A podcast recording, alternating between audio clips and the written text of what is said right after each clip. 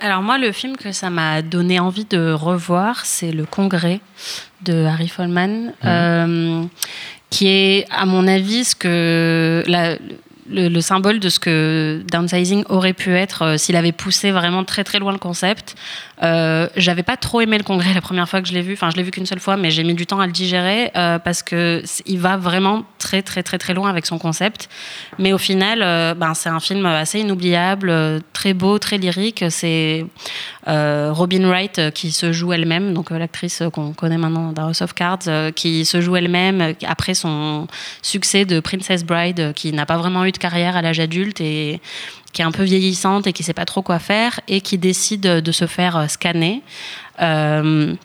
Et qui finit par devenir en fait euh, un avatar parce que il y a une nouvelle technologie qui permet aux gens de créer un avatar euh, qui ressemble à ce qu'ils aimeraient être. Et toute la deuxième partie du film est, est en animation. Donc c'est un peu le même principe que Downsizing. Il y a deux films en un sauf mmh. que là c'est réussi. Le changement de ton euh, marche parfaitement.